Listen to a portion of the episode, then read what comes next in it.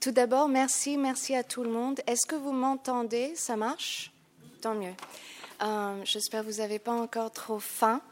Euh, mais on est là euh, vraiment pour Madeleine, Madeleine Vionnet, ce nom mythique. Je regarde Betty qui m'a tant aidée et passionnée sur, sur cette expérience pas facile. en, en, 20 ans de carrière, je crois que c'était l'exposition la plus difficile à monter pour plusieurs raisons. Non mythique, euh, pourquoi euh, Déjà, je crois qu'elle a atteint une certaine perfection dans l'art de la couture et on ne peut pas rester indifférent face à cette euh, perfection. Mais aussi parce que, bon, on connaît bien le travail de Chanel, Dior, Poiret, ses contemporains, mais jusqu'alors, on connaissait mal, in visu, son travail. Alors, il faut dire tout de suite, c'est pas la première exposition de Madeleine Pionnet. Vous vous souvenez sûrement de deux autres expositions, surtout en France. La première à Marseille. Euh, moi-même, j'ai travaillé dessus en 1989, donc ça va faire 21 ans. Euh, et la deuxième à Lyon. Euh, mais c'est la première fois qu'il y a une rétrospective de cette envergure. Euh, à Marseille, je me permets de, préciser, il y avait 52 pièces d'exposées. À, Lyon, il y en a eu 76. Et pour la première fois à Paris, enfin, il y a 130 euh, pièces, dont euh, trois vêtements et une poupée qui a été empruntée à la collection de Galliera, aussi collection à Paris. Alors, pourquoi est-ce qu'on a mis autant de temps à monter cette exposition. Euh, il faut savoir d'une part que nous avons aux arts décoratifs, grâce à la collection de l'UFAC, la plus grande collection publique au monde de pièces euh, griffées Madeleine Vionnet. Alors, Béatrice Salmon, notre directeur, a fait allusion aux 126 vêtements donnés par Madeleine Vionnet elle-même. Mais nous avons aussi euh, d'autres pièces, en tout 225 euh, robes et ensembles signés Madeleine Vionnet. Euh, qui ont été donnés par des clientes. Donc nous avons vraiment une très belle collection. Et c'était quand même à nous d'enfin monter euh, cette rétrospective parisienne. Ce que je vous propose, c'est de faire une petite visite guidée de l'exposition, assez rapide. J'espère que certains d'entre vous ont déjà vu l'exposition ou vont aller la voir, vu qu'elle ferme à la fin du mois. Euh, et je me permettrai euh, de, parler un petit peu d'anecdotes, mais aussi des défis, des défis de temps, euh, parce que nous avons, avec toutes les équipes, et je suis très heureuse qu'ils vont pouvoir intervenir durant ces deux jours de colloque, puisqu'il n'y a pas que la conservation qui a travaillé sur ce projet. Vous êtes nombreuses là, donc déjà pour la restauration, la conservation préventive, la documentation, la photothèque, c'était vraiment un projet qui a rassemblé tous les corps de métier, tous les départements au musée pour pouvoir en moins de deux ans euh, vous euh, offrir euh, cette belle exposition, j'espère. Alors, ça commence bien.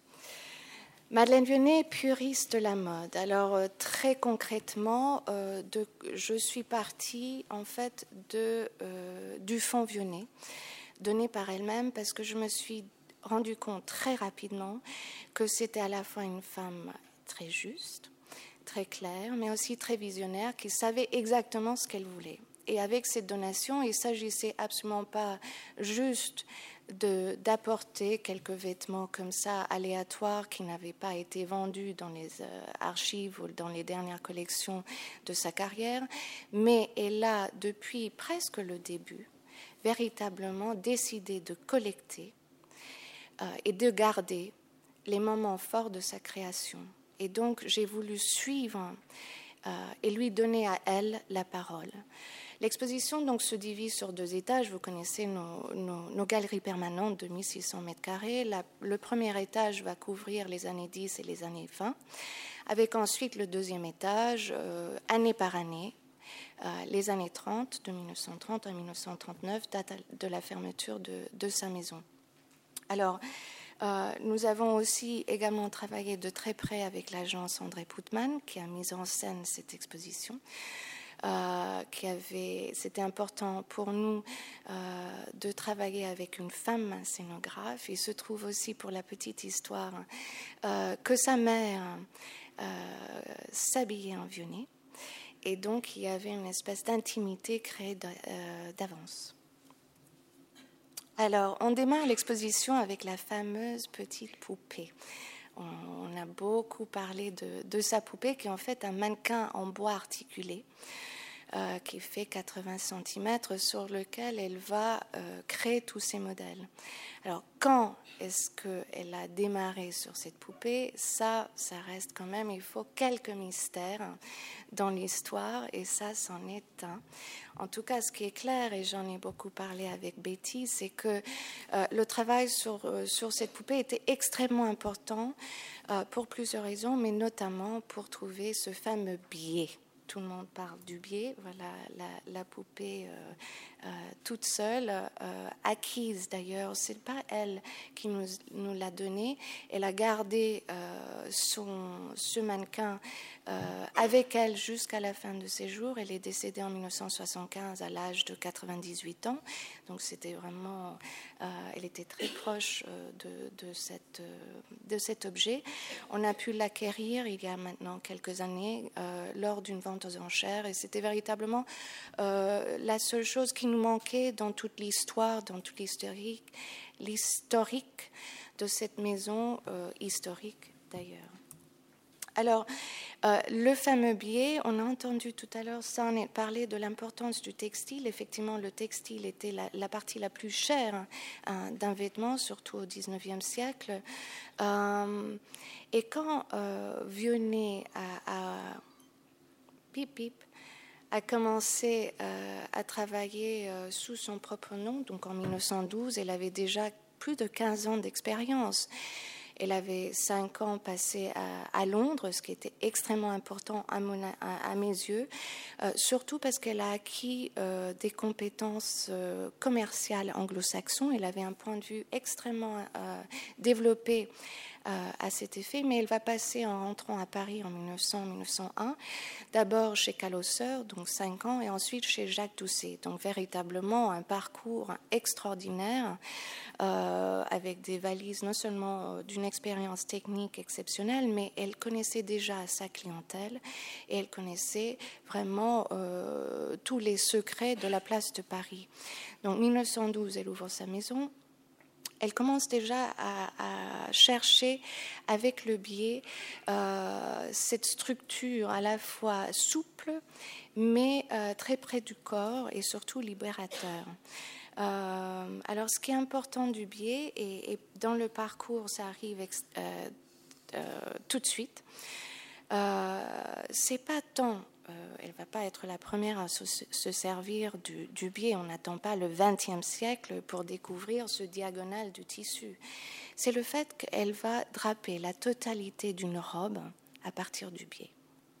Alors aujourd'hui, ça paraît bon, d'accord, pourquoi pas, mais il y a des conséquences extrêmement importantes. Euh, la première, ici, on voit la simplicité, donc d'où ce, sous-titre puriste de la mode, euh, qu'elle arrive à, atteindre avec tout simplement quatre carrés. Euh, quatre carrés, la fameuse robe mouchoir qui date de 1920, qui est ici exposée à plat. Alors, euh, je fais plein de divergences et j'espère que vous en, vous, m'en voudrez pas, mais comme ça, je vous apporte toutes les petites anecdotes qui ont servi à, la réflexion de cette exposition importante. Euh, la technique était extrêmement importante pour euh, Madeleine Vionnet, mais c'était une démarche propre. Elle avait cette démarche artistique d'arriver justement à, épurer son vocabulaire en trois formes géométriques, le carré, le rectangle et le cercle. Et euh, pendant toute sa carrière, elle va utiliser ces trois formes. Et c'est ça qui est extraordinaire. Elle va trouver ce vocabulaire très tôt, dès l'avant-guerre. Elle va fermer entre 14 et 18, et dès 18, tout sera composé à partir de ces trois formes. D'où l'importance de cette poupée à taille réduite, puisqu'elle pouvait expérimenter ces trois formes sur la poupée et ensuite justement les faire traduire en taille réelle. S'il fallait travailler ces trois formes en taille réelle immédiatement ou d'emblée, ça aurait été impossible de trouver les astuces techniques qu'elle a pu faire. Et donc la synthèse se retrouve dans cette robe à quatre mouchoirs qui est exposée à plat. Alors justement, un des grands défis pour moi, autant que commissaire d'expo, c'était comment expliquer à la fois la perfection technique de son travail et la beauté de ses silhouettes. Et c'est là où je reviens à, son expérience anglaise.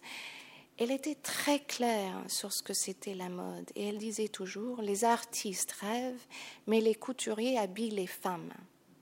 Et à la fin, il fallait absolument que ces vêtements soient portés. Alors, sa démarche artistique était très bien, c'était pour elle, c'était personnel, mais ça n'avait rien à voir avec le but final qui était d'habiller les femmes. Et donc, j'ai choisi, euh, avec des touches, euh, partout dans l'exposition, de montrer à plat certains vêtements, justement accompagnés. Alors là, ça va être quitte au double. Il y a un petit film, et voilà, c'est parti, de montrer euh, comment un patron euh, devient cette forme absolument extraordinaire qu'on verra en silhouette. Alors moi, je ne sais absolument pas coudre. Je vous laisse à vous, mesdames et messieurs, qui, qui ont cette, euh, cette faculté de le, de, le, faire, surtout en restauration. Mais moi aussi, je voulais comprendre comment, à partir des formes aussi simples, elle arrivait à créer des vêtements aussi modernes. Et finalement, ce sont des prototypes des vêtements modernes. Euh, et donc voici, j'ai travaillé en direct avec deux architectes de formation qui s'arrachaient les cheveux pour comprendre même à partir des tout petits euh, patrons comment elle arrivait à faire ses vêtements. Et donc, euh, c'est là où on s'est rendu compte à quel point euh, et elle le disait, pour moi, un vêtement est d'abord concept, est un concept. La robe, c'est un concept. C'était conceptuel. C'était un jeu pour elle, comme un jeu de puzzle. Comment trouver la bonne solution. Et donc, je parlais de, vêtements modernes avec cette robe euh, ici présente. C'est véritablement ça. Pourquoi? Tout d'abord, il n'y a pas de doublure. Bon, d'accord. On, oublie que en 1912 jusqu'en 1900, juste après la guerre, tout était doublé, les vêtements étaient extrêmement lourds. Mais c'est surtout, il n'y a aucune fermeture. Aujourd'hui, c'est difficile à comprendre. Encore une fois, on est à une époque où la femme avait besoin de l'aide pour s'habiller, tellement il y avait des agrafes, des boutons, de ceci. Il fallait 10 ou 15 minutes rien que pour enfiler les sous-vêtements. Enfin, c'était très compliqué. Ici, il suffisait que la femme toute seule enfile le vêtement par la tête. C'est tout. Et ce qui est extraordinaire, c'est que quand on comprend ça, on commence à regarder toutes ces créations de plus près et il n'y en a pas une qui a une fermeture. Alors, en tout cas, parmi celles qu'elle nous a léguées. Et c'est ça qui est extraordinaire, c'est cette simplicité, comment trouver un vêtement qui puisse justement s'enfiler en deux secondes et, et, permettre à la femme d'avoir une liberté complète, totale, non seulement euh, physique, mais aussi dans le concept même de s'habiller, d'avoir une garde-robe facile et pouvoir voyager avec. Puisque justement, comme les vêtements n'ont plus de doublure, ils sont beaucoup, ils sont beaucoup moins lourds beaucoup plus facile pour voyager. Aujourd'hui, le voyage, on prend un avion, aucun problème, on arrive justement, que ce soit en Espagne ou à New York, etc., en quelques heures. On parle d'une époque quand même où il fallait des jours, des semaines pour arriver à sa destination. Vionnet était déjà dans cette optique et j'ai retrouvé carrément des traces où elle parlait d'un vêtement facile à, euh, à porter dans tout voyage pour faciliter la, ah, pour faciliter le travail de la femme. Alors, non seulement euh, elle, a, elle, a, poussé les limites euh, stylistiques de son vocabulaire, mais euh, une démarche parallèle, mais tout aussi importante, c'était son travail sur la contrefaçon. Euh, ici, c'est un, très beau portrait qui date de 1924, euh, fait par Tayat, l'artiste florentin qui l'a suivi pendant, pendant six ans, dès 1919, et qui était d'ailleurs responsable pour la création du logo de la maison, mais aussi euh, de, euh, des griffes et tout le graphisme entier euh, de son entreprise. Alors, la première griffe tout en haut date de 1912. Euh, avec l'adresse 222 rue de Rivoli. C'est en fait juste à côté de l'hôtel Maurice, pour vous donner une petite idée. C'est sa première adresse à Paris, avant de déménager en 1923 au 50 avenue Montaigne, où véritablement la maison sera dans sa, dans sa splendeur la plus totale et va prendre la place parisienne dont, euh, elle jouit jusqu'à la fin de sa carrière. On voit donc deux autres griffes. Tout d'abord une euh, brodée avec sa signature datant des années 20 et la deuxième imprimée des années 30. Mais on voit également son euh, fameuse empreinte digitale. Elle va, comme elle dit, euh, mener une guerre contre la copie.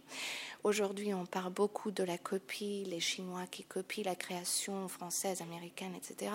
Mais on oublie que déjà, c'était un flou de l'industrie euh, dès les années 10-20.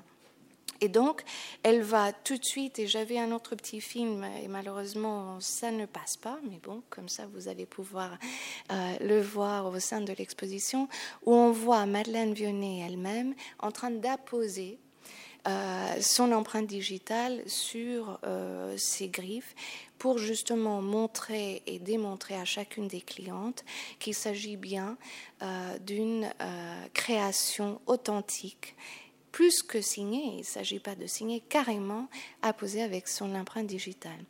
Ce qui donne lieu ensuite, et ça, ça sera euh, ma collègue Marianne Point qui va en parler demain, je crois, euh, des photos des pots de modèle, qui est donc une démarche euh, qui pousse jusqu'au bout l'idée et le concept de la copier ses volets, c'est-à-dire toute la lutte contre la copie, où elle va faire photographier de face, de profil et de dos chacune de ses créations, qui vont ensuite être archivées et déposées aux archives de Paris pour être utilisées en cas de litige.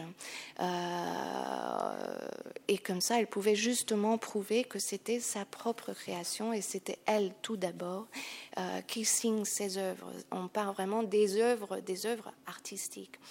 Par ailleurs, aujourd'hui, euh, ces éléments étaient extrêmement importants puisque Béatrice l'a encore mentionné, on a 12 800 images de photos dépôts de modèles qui nous servent comme fond exceptionnel pour pouvoir retracer euh, toute la création de la maison, mais également pour pouvoir correctement mannequiner. Parce que ceux qui connaissent euh, même de loin les robes euh, souvent, on se demande quel est le dos, quel est le haut, le bas, euh, où est-ce qu'on met les mains, les bras. C'est très compliqué et avec beaucoup d'expérimentation parfois. Euh, l'équipe de Joséphine Pelas a pu justement retrouver la silhouette exacte de, de, ces vêtements qui, pour beaucoup, n'avaient jamais été vus. Alors, puriste de la mode, il fait également allusion euh, au mouvement artistique lancé en 1918 par Aux Enfants et Le Corbusier, qui mettait en avant tout d'abord la structure, en l'occurrence de la peinture, ici c'est du vêtement, au lieu de l'anecdote décorative. Ce qui fait que dans tous les vêtements, euh, dans toute la production de Madeleine euh, si décor il y a c'est pour des raisons structurelles tout est justifié. Il n'y a aucune, aucun surplus. Il ne s'agit pas juste d'orner parce que c'est joli de mettre un petit bouton, un, petit nœud. Il y a toujours une raison structurelle et fonctionnelle qui fait que euh, ces éléments euh, sont euh, utilisés. Voici deux exemples de robes dans la, vitrine structure décorative. Euh, la robe à droite date de 1928, celle de gauche de 1926 toutes les deux des collections été.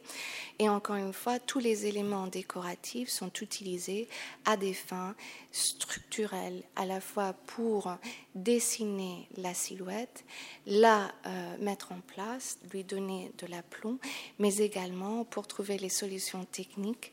Euh, et justement, avec Betty Kirk, après l'heure du déjeuner, elle va donner les exemples et la beauté des patronages de Madeleine Vionnet, et vous allez bien comprendre euh, cette structure décorative. Il y a, comme dans tout, quelques exceptions. Euh, et la robe à quatre chevaux euh, en est une, euh, où le décor est extrêmement présent. elle va travailler de très près avec la maison de broderie Le Sage pour des raisons en fait presque affectives. En fait, Monsieur Le Sage, le père de François Albert, va se marier avec Yo. Euh, qui était euh, la responsable des broderies au sein de la maison Vionnet.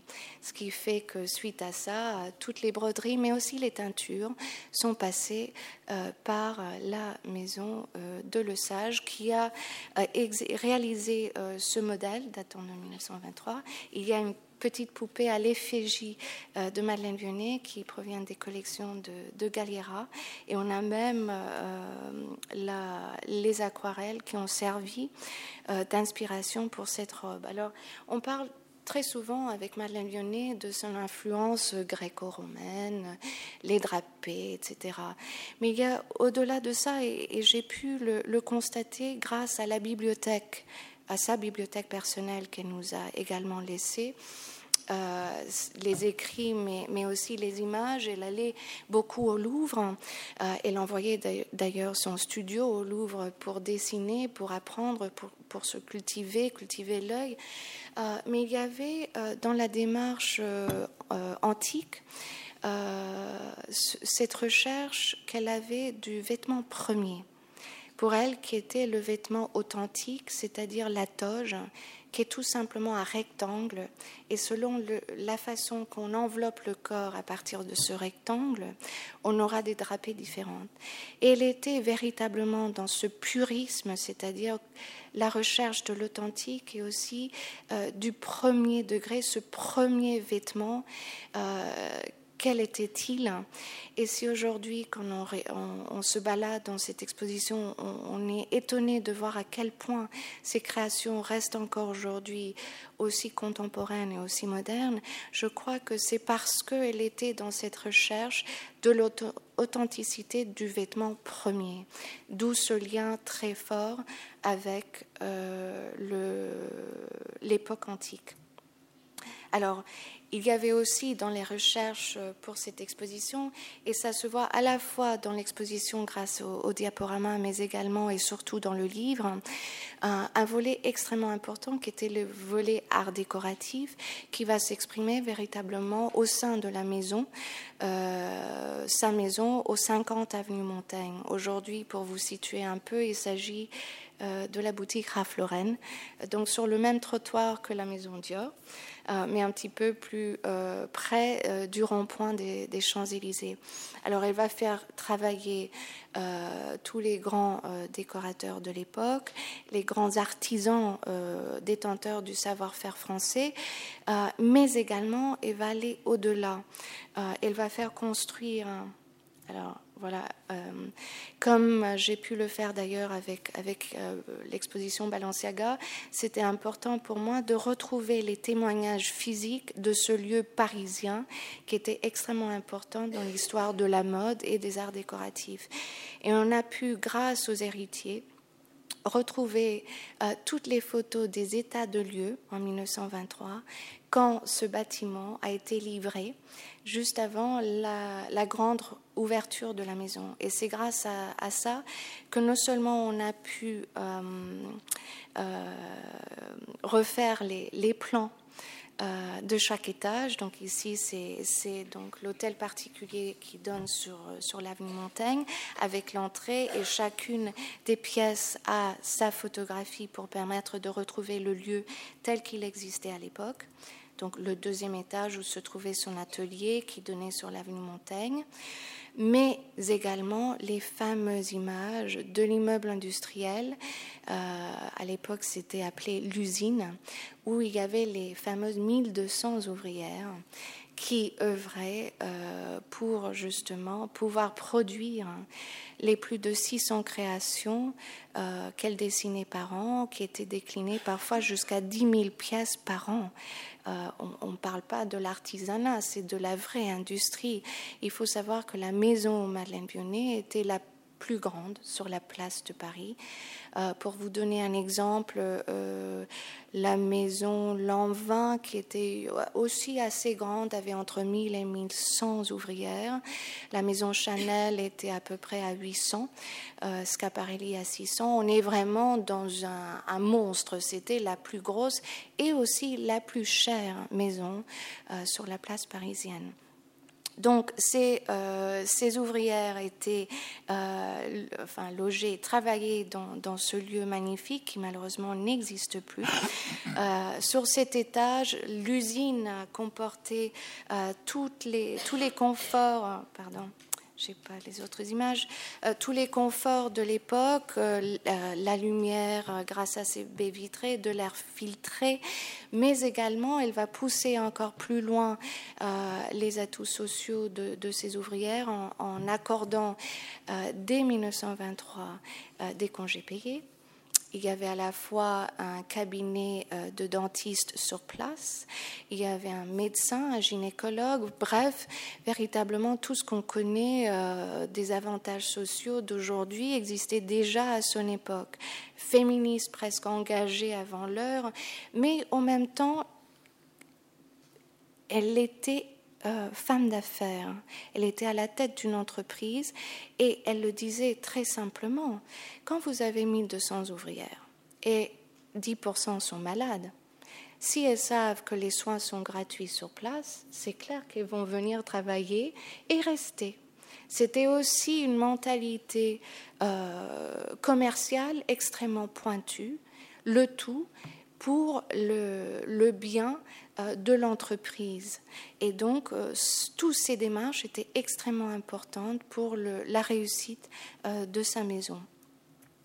Le deuxième étage, comme je disais, les années 30 sont retracées année par année de 1930 à, à 39. Chaque vitrine, et ici on est devant l'hiver 1931, euh, expose euh, les, fameuses euh, maintenant robes coupées en biais, en mousseline, entièrement rebrodées, d'une simplicité extrême, etc. Tout, tout le, vocabulaire iconique de, la maison.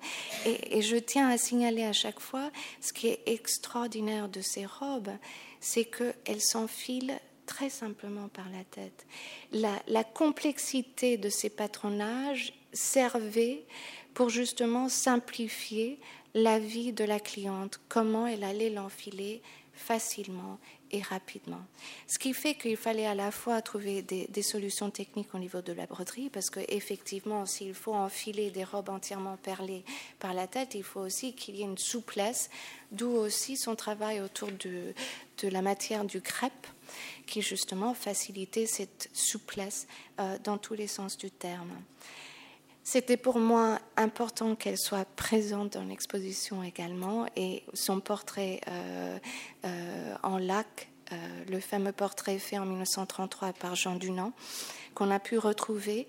elle veille sur l'exposition. Un autre exemple, là, on est dans la pureté la plus totale en 1936, où vraiment le cercle euh, fait partie intégrante de, cette robe qui semble extrêmement euh, simple, mais elle est finalement, c'est juste deux demi-cercles qui euh, ensuite, et ça je crois que Betty va en parler mieux que moi, sont drapés autour du corps et c'est la ceinture qui tient le tout. Ce qui était important pour moi dans, dans ce cadre très précis, c'était de vous montrer dans, dans cette euh, scénographie le fait qu'il y a donc ces petits cadres numériques qui permettent de montrer toute l'iconographie que nous avons pu rassembler pour l'exposition, qui a servi justement pour la restauration, était d'ailleurs essentielle pour euh, euh, comprendre le travail de Madeleine Vionnet, mais également pour donner la vie à ces vêtements et que le public puisse mieux comprendre euh, tous les éléments de ces robes qui sont encore d'actualité. Alors, euh, on continue, là c'est euh, l'hiver 36, euh, et, on voit même sa démarche était tellement cohérente au niveau stylistique, toujours avec cette base de trois formes géométriques, que on voit la cohérence aussi au niveau des coloris. Elle aimait bien évidemment le noir et le blanc, tout est décliné dans, ces deux couleurs. Et elle va ensuite utiliser minimum cinq couleurs par robe, euh, toujours des couleurs extrêmement euh, euh, fortes. Elle aimait les rouges comme les rouges à lèvres des femmes, des bleus et des verts comme les yeux féminins. Euh, mais euh, dans tout ce qu'elle fait, on voit euh, une cohérence de saison en saison. voici en été, les mêmes couleurs utilisées en hiver glissent ensuite d'une façon beaucoup plus délicate pour l'été pour continuer cette histoire presque sans fin presque je dis ça, puisque ici on a les collections 38 euh, et 39, donc la fin finalement de son histoire. Pourquoi elle va fermer sa maison en 1939 Plusieurs raisons. tout d'abord, parce que le bail de sa société arrive à échéance. Euh, et donc, soit il faut reprendre un bail pour, minimum 20 ans, euh, soit il faut dissoudre la société. Euh, deuxièmement, elle a 63 ans. Certes, aujourd'hui, 63 ans, c'est encore un âge extrêmement dynamique. On est en 1939. C'est une femme qui, qui travaille depuis l'âge de 11 ans, donc ça fait 52 ans qu'elle travaille. C'est une femme véritablement du 19e siècle, finalement. Elle a déjà vécu une première guerre, et là, finalement, euh, c'est la Deuxième Guerre mondiale, donc des inquiétudes plus que certains.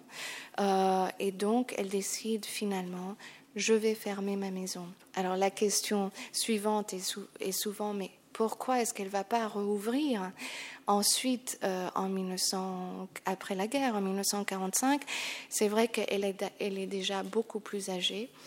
Euh, ce n'est plus le même monde, ce n'est plus la même clientèle.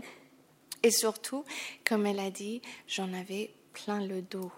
Euh, elle se consacre à autre chose. Cette autre chose, c'est justement euh, l'histoire de la mode. Euh, elle a voulu, depuis sa toute jeune âge, être institutrice, imaginez-vous. elle aurait souhaité continuer ses études pour être donc prof. Et en quelque sorte, c'est ce qu'elle fait. C'est-à-dire, elle veut partager ses connaissances. Et comment le fait-elle En nous faisant don en 1952 de tous ses archives et elle va œuvrer jusqu'à la fin de ses jours euh, à euh, faire en sorte qu'il y ait un musée de la mode à Paris, chose qui n'existait pas. Euh, en fait, il a fallu attendre quelques temps, mais elle veut que les générations futures puissent aussi partager, comprendre, prendre des connaissances du passé. Et grâce euh, donc à cette exposition, nous avons pu justement pour la première fois montrer à travers euh, euh, ces centaines de robes et de créations l'art, comme elle disait, de la couture et justement le partager avec nos les professionnels d'aujourd'hui, mais surtout aussi ceux qui connaissaient moins son nom euh, on termine l'exposition sur un diaporama, presque un défilé virtuel, qui passe euh, toutes les photos des pots de modèles, des robes qui sont euh, dans l'exposition. Alors une chose que je n'ai pas signalée au tout début et qui est extrêmement importante, c'est le fait que les robes qu'elle a données sont des prototypes. Alors c'est absolument extraordinaire puisque ces prototypes, d'une part, étaient portés pour, a été faite pour et portée par les mannequins que vous voyez en photo. Donc on voit aussi l'importance du biais et le fait que ça peut prendre et aussi reprendre sa taille. Euh, mais également, c'est l'expression pure de la création telle que Madeleine Vionnet a voulu euh, et l'a créée. Donc véritablement ce qu'on montre grâce à cette exposition et à ce fond exceptionnel, c'est l'état pur d'une création exceptionnelle qui définit la perfection dans l'art de la couture.